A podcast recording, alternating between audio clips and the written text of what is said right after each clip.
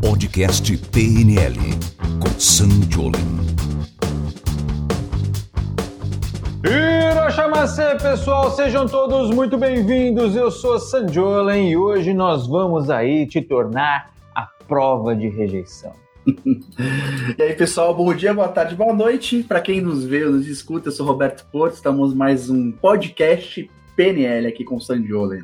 E hoje nosso tema é sobre rejeição no trabalho, é isso, Roberto? Quais Exatamente. são os, os benefícios, os malefícios, os perigos que o medo da rejeição pode te causar? Então, se você aí, sabe, tem medo de fazer um monte de coisa, você tem medo de se expor, você tem medo de aparecer, você tem um monte de neuras conectadas a isso, hoje a gente vai descobrir o que, que dá para fazer com o PNL e como você pode se tornar a prova disso.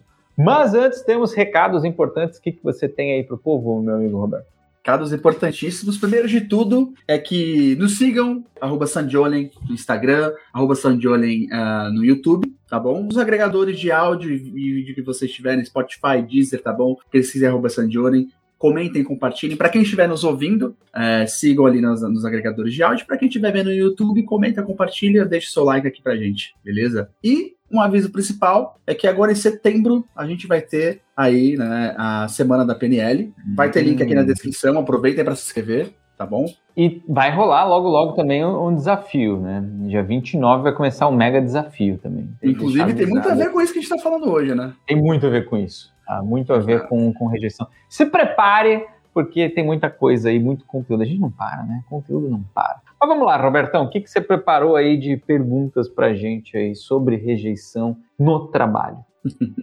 Bom, eu acho que o primeiro ponto é o quanto que a rejeição no trabalho influencia, né? Você não fazer um bom trabalho, ou quanto que isso te influencia negativamente. Ó, se a gente pensar no trabalho como você trabalha na empresa, você é um empregado de algum lugar, sabe? Uma empregada de algum lugar. Eu vou te dizer que 99% de tudo que você não alcançou até hoje no seu ambiente profissional passa pelo medo da rejeição. Olha que loucura isso. Se você é empreendedor, empreendedora, então se o seu negócio aí consiste do, do que você faz, do que você pensa, do que você cria estratégia, executa até, eu vou dizer que esse número de 99 ele pode subir um pouco mais. E aí ele seria um 99,9, por que não? Porque basicamente tudo que você tem vergonha, tudo que você tem medo, tudo que você de um jeito ou de outro trava, tudo que você pensa nas consequências negativas, passam pelo medo da rejeição.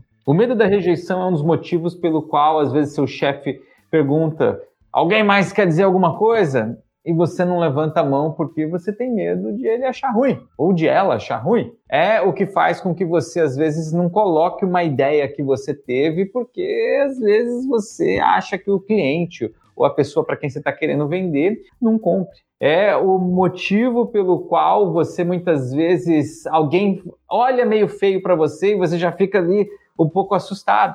E aí não faz o que tem que fazer é o motivo pelo qual você tem medo de, às vezes, pegar o telefone e ligar para alguém. A rejeição, muitas vezes, é o motivo que faz com que você se sinta aí humilhado, humilhada por alguma coisa que acontece aí na sua vida profissional e faz com que você fique travado, traumatizado muitas vezes de não fazer mais. Então, esse medo da rejeição, ele está por trás de muito dos seus maiores fracassos e aprender a lidar com isso é um dos caminhos, ou melhor, né? É um dos principais caminhos para você conseguir alcançar resultados muito maiores. Então, rejeição é algo que precisa ser olhado, precisa ser discutido, é por isso que a gente trouxe esse tema aqui. Isso dá para dizer que a rejeição, a forma que a gente aprende a lidar com ela, que a gente lida com ela, é algo que vem das nossas crenças, vem da nossa base familiar, vem de de tempos, né? Não é algo que a gente simplesmente ouviu um não a primeira vez e é aquilo, mas já vem de tempos, né?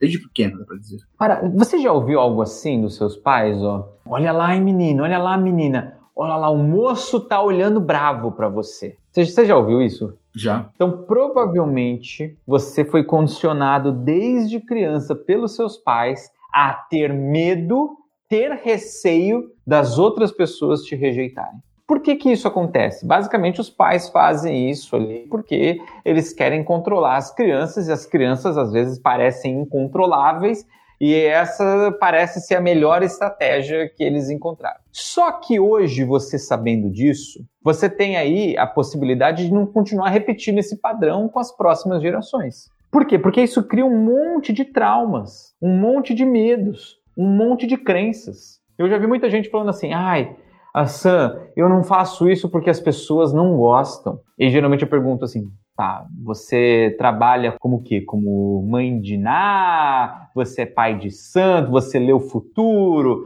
Você é evidente? Qual é a sua profissão que você consegue ler a mente das outras pessoas? Você se comunica com o invisível e você tem essas informações privilegiadas. Como você sabe que as outras pessoas não gostam? E a pessoa, ah, não, é pelo olhar que ela me deu. Eu falei, gente, mas vai que esse é o olhar que a pessoa tem. Às vezes a pessoa não nasceu bonita, às vezes ela só tem essa cara meio azeda para olhar para você. Já parou para pensar nisso? E a pessoa fala, ah, nossa, é verdade. E é verdade mesmo. Se você está deixando de fazer coisas por medo do que as outras pessoas vão pensar de você, ou como elas vão olhar para você, ou o que elas vão dizer sobre você, saiba que isso tudo está simplesmente te controlando pelo seu medo de ser rejeitado. O medo de ser rejeitado, ele influencia demais na vida. Você sabe que tem uma pergunta que eu faço para as pessoas que eu trabalho, né? Geralmente, para as pessoas que eu vou desenvolver alguma coisa junto, que é uma pergunta muito legal, assim, Roberto. E eu vou fazer essa pergunta para você, Roberto. Você já foi expulso de alguma reunião na sua vida? De alguma reunião? É, você, foi, você já marcou alguma reunião e foi expulso dela? Não que eu lembre, já fui expulso da sala de aula, mas reunião não. Sala de aula eu vou considerar como um ponto nessa prova aqui. uh, mas, pô, você não foi expulso de uma reunião ainda. Então, isso daqui é um ponto a ser observado. E aí você vai perguntar, mas como assim, Sam? Ser expulso de uma reunião é bom? Eu vou te dizer que não só é bom, quanto é uma necessidade muitas vezes na sua vida. Eu já fui expulso de várias reuniões, antes que você se pergunte aí. E eu fui expulso antes mesmo de saber desse conceito. Eu aprendi esse conceito com um grande amigo, um grande mentor que eu tive na vida. E ele falava assim: se você nunca foi expulso de uma reunião, quer dizer que você tá mais ou menos. Quer dizer que você tem medinho do que as outras pessoas vão pensar ainda de você. Você não diz o que você pensa, você não diz o que você acha, você não se posiciona de verdade. Porque quer dizer que eu preciso ser expulso para isso acontecer? Não. Só que se você não tem coragem de colocar aquilo que você acredita, de lutar por isso, de alguma forma, quer dizer que você está se deixando levar pelo medo, pela conformidade social que acontece no ambiente. Porque nós temos como princípio, como padrão,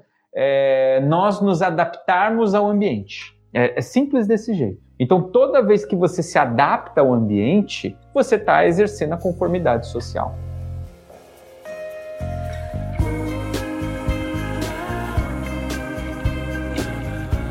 Tem um experimento que aconteceu que é, é muito foda, assim. É, eu, vou, eu vou narrar para você, vou pedir para o pessoal colocar o link do vídeo aqui na descrição, em algum lugar. Não é um vídeo nosso, tá? É um vídeo que tá pelas internets da vida.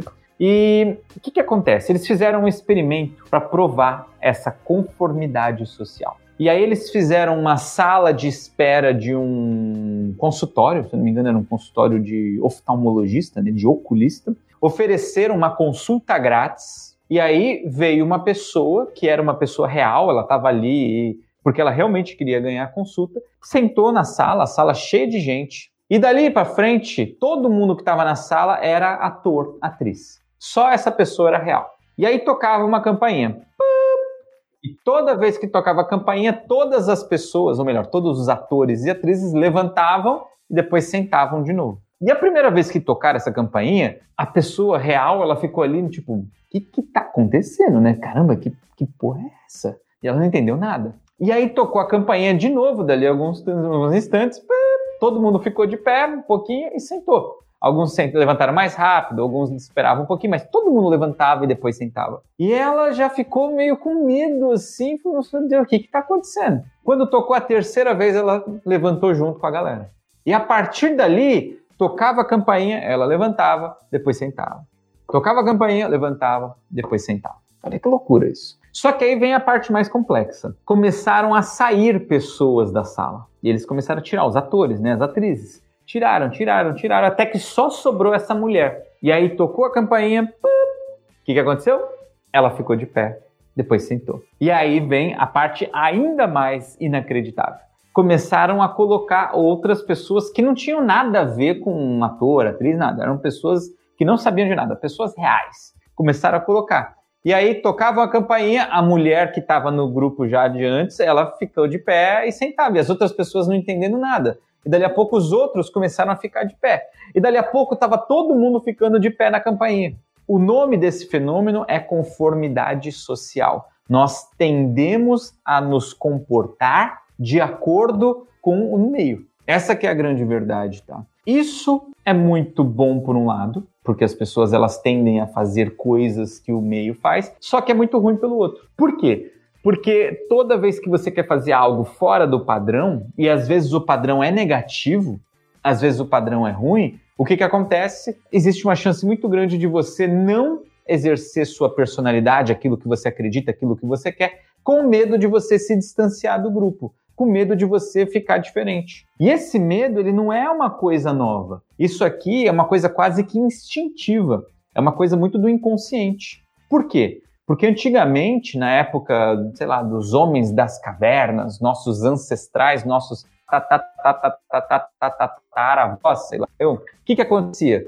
O ser humano, o Homo sapiens, ele não é forte você pode achar que você é fortão, fortona, só que se você for, sei lá, lutar contra um touro, você tá ferrado. Se você for lutar contra um gorila, você tá ferrado. Se for lutar contra um rinoceronte, com um leão, você não vai aguentar. Nós somos mais fracos do que outros animais grandes da natureza. Então, onde que está a força do ser humano? Está no grupo. Então, o, o, Homo sapiens, ele se destacou pela capacidade de conviver em grupo. Só que o que, que aconteceu? toda vez que uma pessoa ela era retirada do grupo, ela era exilada de um grupo, isso aumentava muito a chance dessa pessoa não sobreviver. Tá? O ser humano ele só tinha relevância se ele tivesse com a galera no grupo. Se estiver sozinho, ele se tornava uma presa fácil. E o que, que aconteceu? Nós instintivamente temos essa coisa de que nós precisamos participar do grupo. A gente precisa seguir a moda, a gente precisa fazer o que todo mundo faz. Se a campainha toca e alguém fica de pé, eu também vou ficar de pé, faz parte do movimento do local. Só que isso era na época que nós éramos homens das cavernas. E hoje a gente tem condição de viver de maneira mais independente. Até porque tem vários pequenos grupos de tudo que é jeito. Tem grupo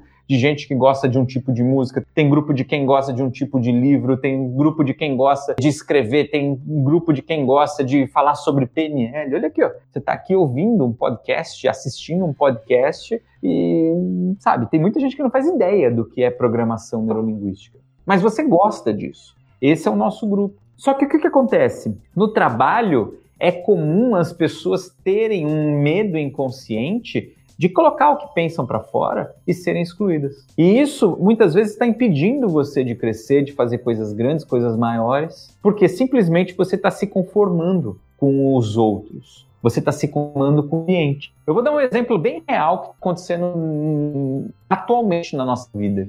Não sei se vocês sabem, quem já nos acompanha há um tempo, eu, Fernanda, minha esposa, nós estamos viajando o mundo e a gente está morando em lugares diferentes. E atualmente a gente está morando nos Estados Unidos. A gente está morando numa cidade que se chama Celebration, na Flórida, terra do que o Walt Disney ele, ele desenhou essa cidade, é linda a cidade. E a gente veio morar num condomínio, um condomínio de prédios e tudo mais. E a gente adorou morar aqui pelo motivo mais simples, né?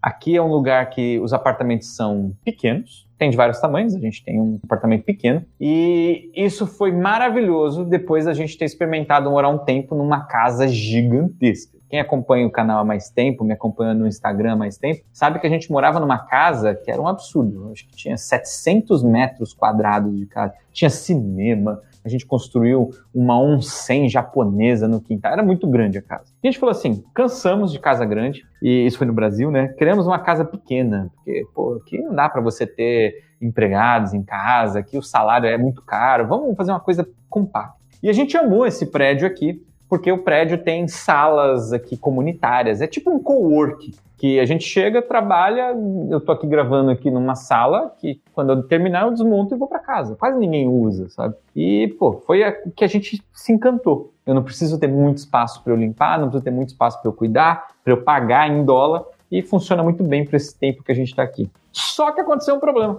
Passado um mês, dois meses que a gente mudou para cá, eles mudaram a regra do condomínio. O que, que eles fizeram? Eles pegaram e falaram assim: ó, não pode mais usar as salas. Então tinham três salas fechadas que podia fechar a porta e usar para fazer ligação, gravar vídeo, no nosso caso. Ó, não pode mais, só tem uma única sala que é essa que eu tô, as outras estão proibidas, vamos usar para funcionários. Cara, eu fiquei pé da vida, fiquei assim, revoltado. falei, cara, é possível, eu mudei isso. E para que o contrato, eu, eu tinha lido antes, o contrato dizia, nós podemos fechar e abrir qualquer área do condomínio a hora que a gente quiser, dane-se. É um contrato bem, bem do mal, né? E aí eu fiquei muito pé da vida, cara. E aí eu falei, pô, não pode ser. Eu fui lá, reclamei, briguei, falei um monte. E a mulher falou assim, Sam, ninguém achou ruim.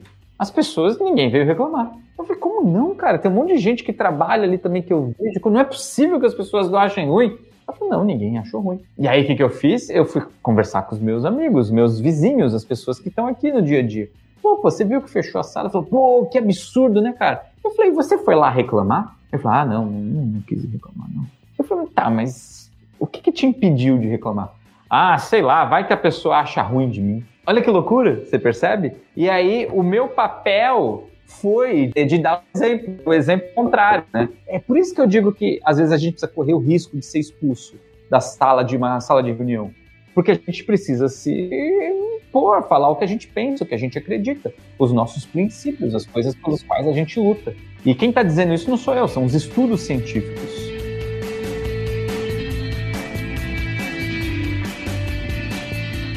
Tem um pesquisador muito foda que chama Dr. Zimbardo psicólogos mais famosos da história. O Dr. Zimbardo fez vários estudos, ele, ele deu aula em Stanford durante muito tempo, foi reitor da Universidade de Stanford durante um tempo, se não me engano também. E o Dr. Zimbardo, ele participou de, um, de uma análise de um experimento do amigo dele, que é o experimento de Milgram.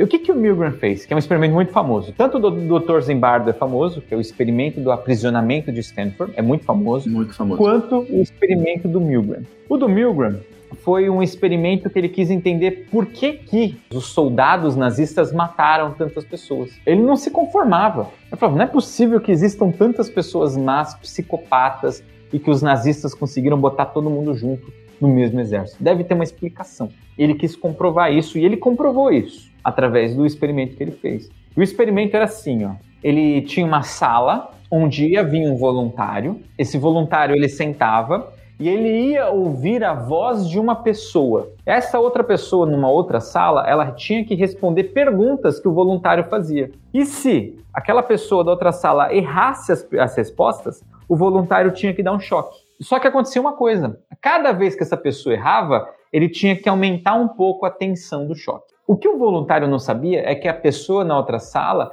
era na verdade um ator. E o ator, ele chegava um determinado momento que ele fingia que ele estava tendo um ataque.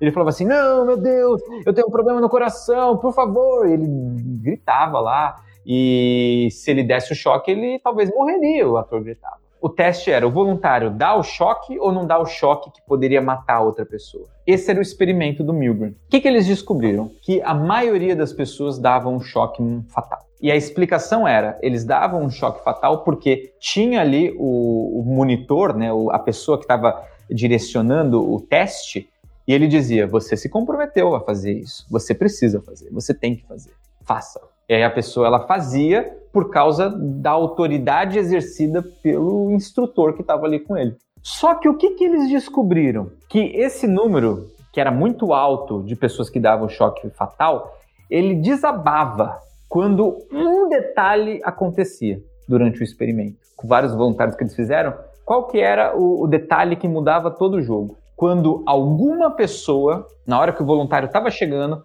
uma outra pessoa estava saindo da sala, um ator, tá? Alguém falava assim, e essa pessoa saía e falava, ah, eu não vou fazer isso, e, e, saía. E só do voluntário ver alguma pessoa ali se levantando e indo embora, falou, hum, Na hora que tinha que dar o choque, o número desabava. E aí as pessoas muito menos davam um choque fatal. Então, qual que foi o grande ponto aqui? Quando eu cheguei para os meus vizinhos, meus colegas, e falei assim, cara, a gente não pode deixar que eles mudem a regra do nada. A gente tem que reclamar, a gente tem que dizer. E eles falavam assim, Sam, mas como, Sam? A gente é só um inquilino aqui, a gente só mora aqui. Aqui, esses conjuntos de prédio aqui nos Estados Unidos, eles são prédios, não tem dono, sabe? Não tem pessoa física dono.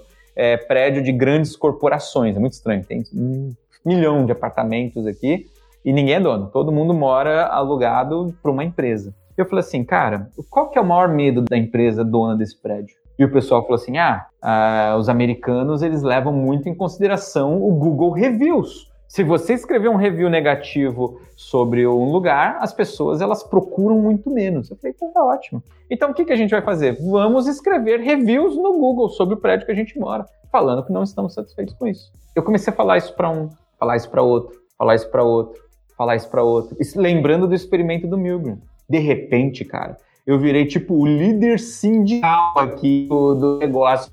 Começou um movimento de revolução chegou o, o gerente do prédio, meu Deus, Sam, não pode fazer isso, as pessoas estão escrevendo, a nota está desabando. Ele ficou desesperado, cara. Eu falei assim, cara, mas a gente quer usar a sala. Vocês não estão deixando a gente usar a sala. Ele falou assim, não, mas a gente não, deixa porque a gente tem o direito de, de poder fechar a sala, a gente vai usar para nós aqui, para equipe. Eu falei, tá ótimo, vocês têm o direito de fechar a sala, eu tenho o direito de escrever um Google Review. E eu falei assim: olha, eu nem vou contar para os meus alunos, para as pessoas que me assistem, que eu talvez produza menos conteúdo por causa que eu não posso usar essa sala. Porque se eu fizer, a gente vai ter uma galera que vai odiar vocês e vai escrever mais reviews negativos. Aí ele falou: não, não, isso não é justo. Eles ficaram desesperados.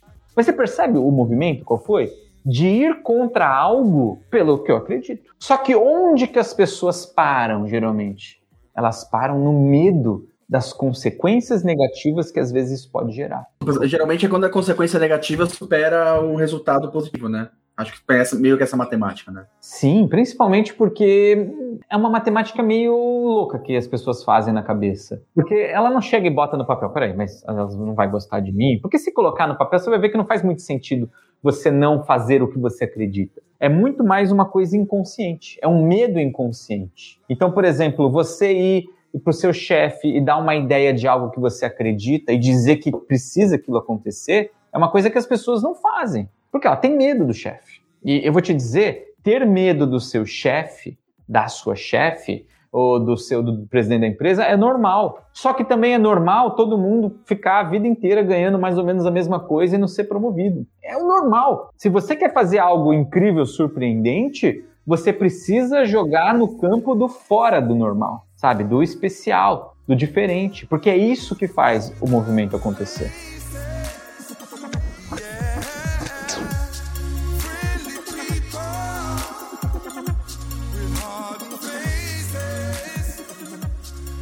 Eu já contei várias vezes aqui no podcast mesmo. Eu, eu já contei isso, Roberto. Agora você vai me. San velho. San velho acontecendo. Será que eu contei ou não contei isso?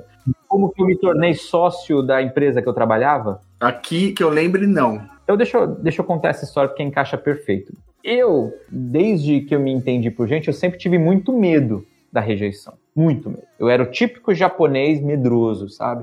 Eu tinha medo de tomar um fora é, de uma menininha, eu tinha medo das pessoas olharem feio para mim, eu desenvolvi uma fobia social, eu não comia em público, eu não falava para mais de duas pessoas que eu não conhecesse, eu tinha um monte de regrinhas muito ruins. Só que quando eu aprendi PNL, eu reprogramei minha mente para isso, eu consegui desligar de propósito um monte de coisas. E foi maravilhoso. Comecei a usar, comecei a vender, comecei a fazer, ligar. Eu lembro que quando eu era criança eu tinha medo de passar trote para as pessoas. E aí os meus colegas todos eles ligavam para padaria, ligavam para não sei onde. E eu assistia nos Simpsons que o Bart ele ligava pro bar. Isso é do seu tempo, Roberto? Ele ligava lá pro bar do Paul e passava trote. Eu queria fazer aquilo, eu não tinha, eu não tinha coragem me dava uma angústia dentro de mim, que é um negócio assim bizarro. Só que quando eu descobri como que isso se organizava e usei PNL para mudar, aquilo foi embora. E eu falei, caramba, eu consigo vender, eu consigo parar uma pessoa na rua, eu consigo abordar. Às vezes eu fico com medo, com vergonha, às vezes eu fico com um pouco de rejeição, e quando eu descubro uma coisa assim, eu comemoro.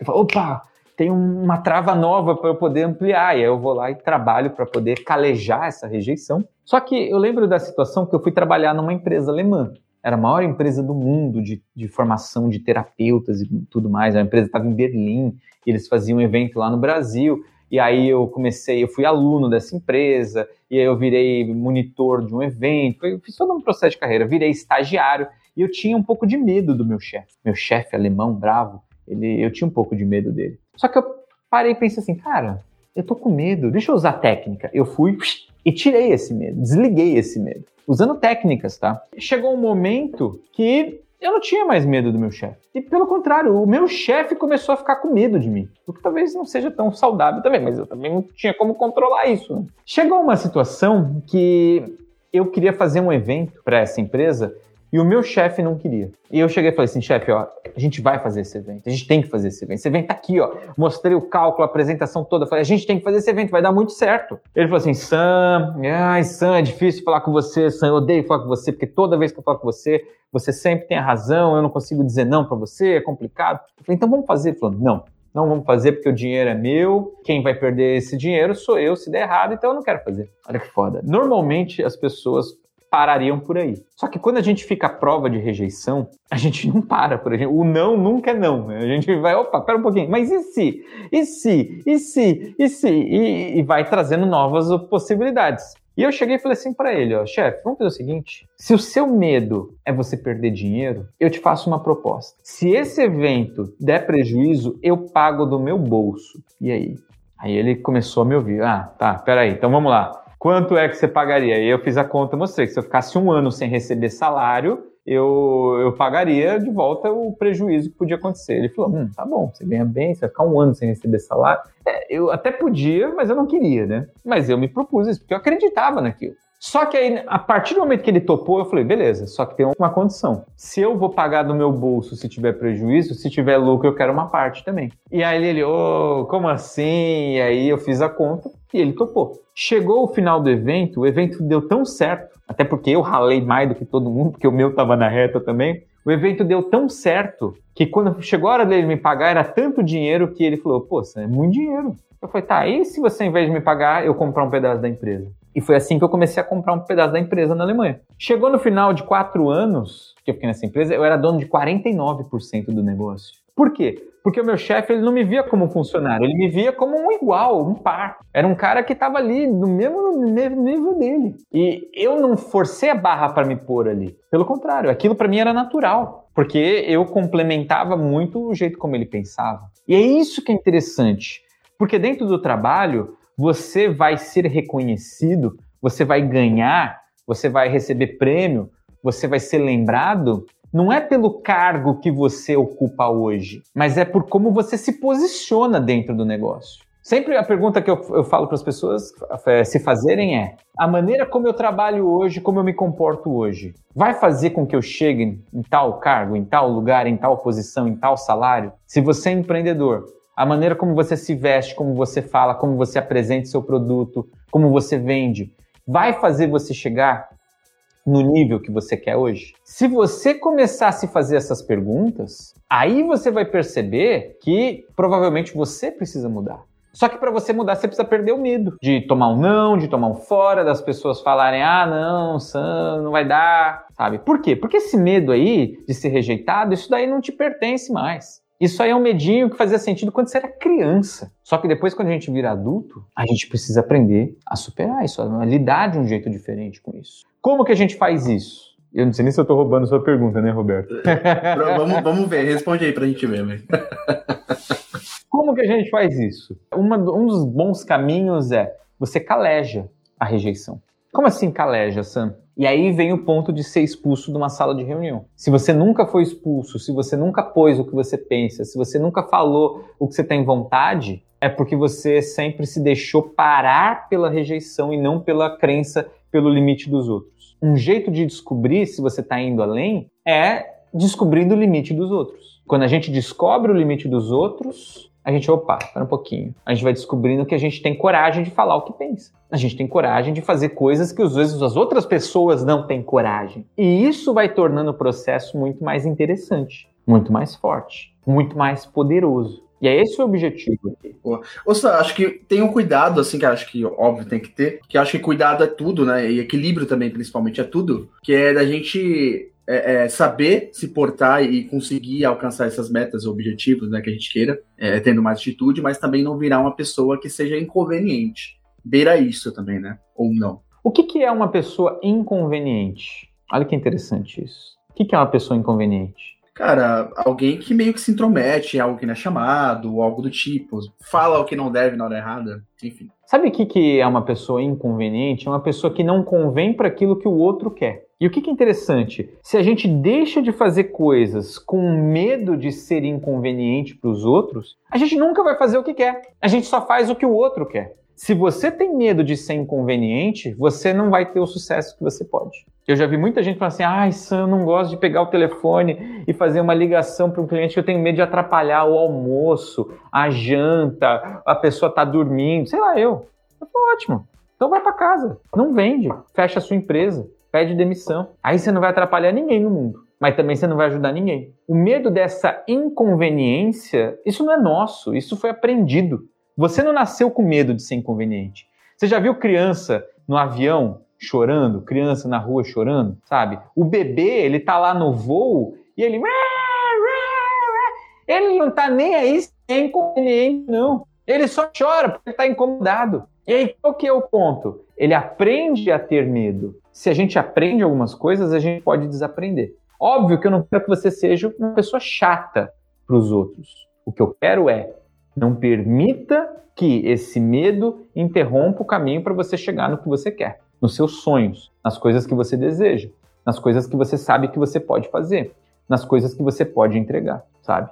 Isso daí é um processo de você, antes de mais nada, acreditar no que você quer e se comprometer. Porque quando a gente acredita no que quer, quando a gente se põe a fazer isso, cara, a gente não vai medir barreiras. A gente vai fazer, a gente vai dar um jeito. Pensa assim, Uh, vamos pensar no Steve Jobs, que era um cara que amava programação neurolinguística e um cara que mudou muito o mundo que a gente vive. Hoje a gente tem computadores do jeito que são, celular do jeito que é, por causa que o Steve Jobs existiu, querendo ou não. O Steve Jobs ele não se deixava levar pelo outro. E muita gente falava assim, cara, o Steve Jobs é grosso, ele, ele é duro, ele demite as pessoas. Por que, que ele fazia isso? Porque ele tinha um objetivo, ele fazia com que aquilo acontecesse. É esse que é o ponto. Por quê? Tem muita gente que tem objetivo, tem muita gente que quer, só que se deixa parar com medo de não agradar. E é aí que mora o perigo. Então, o que, que eu te digo assim?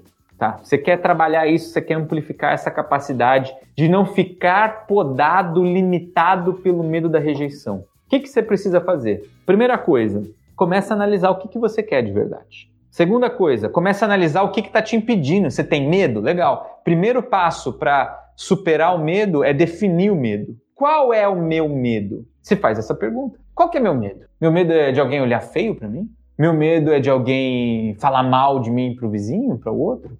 Meu medo é das pessoas elas me criticarem? Meu medo é das pessoas darem risada de mim? Será que vale a pena eu deixar de ter isso que eu quero por conta de alguém que eu nem sei o nome, fazer uma cara feia? Daqui a pouco ela nem vai lembrar quem eu sou. Vale a pena esse sorriso, essa aprovação do outro, isso é tão importante para você? Legal. Pergunta se essa pessoa também pode pagar uns boletos seus. Assim, olha, posso te dar o um endereço, seu endereço para os meus boletos? Aí você paga, já que você quer tanto controlar minha vida, pelo menos você presta contas disso. Se valer a pena, e se você se deixar parar por isso, parabéns, beleza, fica aí. Esse é seu limite. Seu limite é o quanto você agrada ou desagrada os outros. Só que se o que você quer vale mais, vale mais do que a aprovação ou não do seu chefe, vale mais ou não do que o, o seu receio, se isso vale mais, opa, tem um caminho a ser explorado.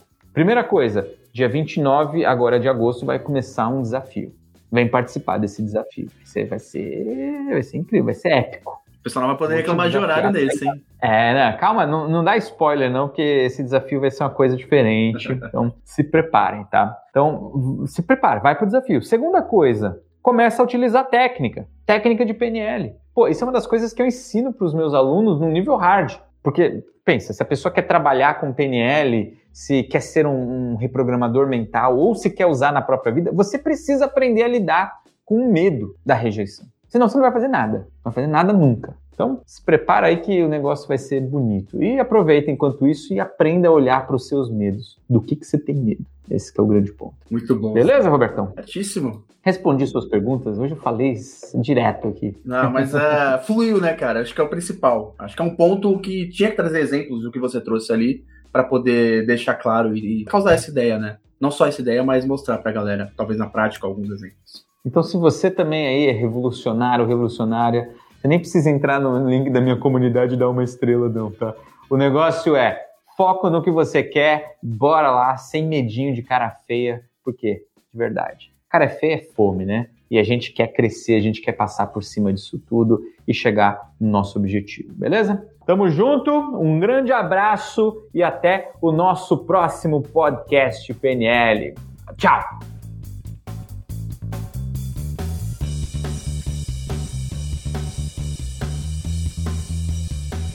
Você ouviu o podcast PNL com Sam Jolen.